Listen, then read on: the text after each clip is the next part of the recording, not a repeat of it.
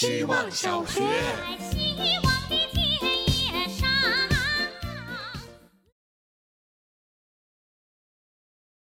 大家好，我是小觉。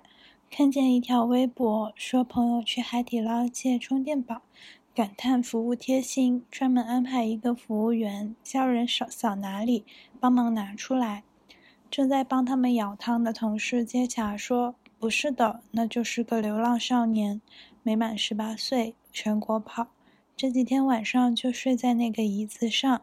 他守着那个充电宝，是因为太寂寞了，就想和人说说话。”有点愣住。小时候读刘瑜说：“一个人要像一支队伍，不用把孤独当回事儿，那更不应该被寂寞困扰住了。”不说输赢赢，就算想社交，也有各种软件。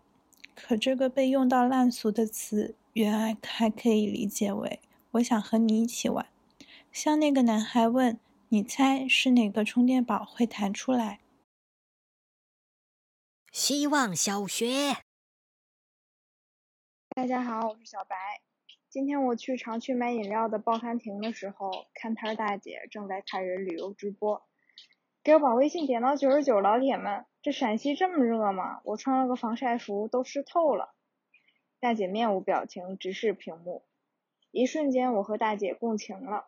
这跟我从微博、小红书扒着看别人生活的姿态有八成相似。同时，我还陷入了小剂量的沮丧当中。怎么办啊？下到刚会跑，上到九十九，我们打发无聊的首选都是观看别人生活。一种找个人替我充分生活的虚幻满足，好像不左顾右盼，参考别人的生活样态，自己就过不下去了似的。想到昨天我在十字路口碰到的交通协管大姐的时候，我悟了，答案还是要回生活里找。大姐昨儿就道破了天机，你别管别人过不过，你自己走自己的路。希望小学。大家好，我是小姑娘，最近过得挺恶心的。戒过烟的人大概都有这样的过程：吸烟者长期吸烟，积累了大量的烟毒，停止吸烟后，肺部的纤毛重新生长，刺激肺部毒素的排出。排出的方式就是通过粘液的方式将毒素排出体外，而这粘液就是痰，一般都会在戒烟后的每个清晨出现。我的恶心感一半就来自这戒烟的生理反应，而另一半。则是虚无感。停止抽烟的第五天，就已经没有坐立不安的感觉了。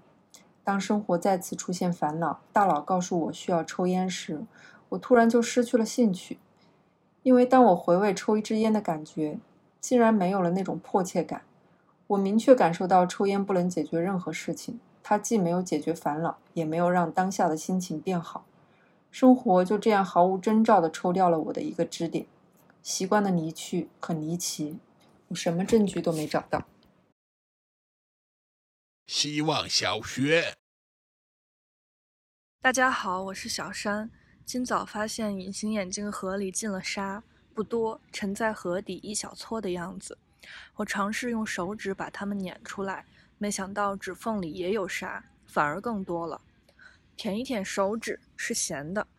对呀，隐形眼镜液可不是咸的吗？我又试着晃了晃盒子，沙粒们聚集在一起，已经很难移动了，只是象征性的颤了两下。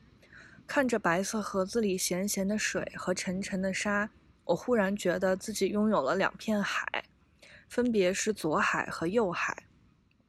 而隐形眼镜片是这两片海唯一的物种，透明而微蓝的波水母。我捏出一片波水母摊在手背上，在心里默默地对它说。来我眼眶里待会儿吧，这里也是一片海。希望小学，大家好，我是小杨老师。我真的挺喜欢在课堂上讲大道理的。比如说，我前天说学设计要懂数学，我讲代数和我们的逻辑思维有关，几何影响着我们对空间的理解。我上周说要多出去走走，使一个人走向艺术的。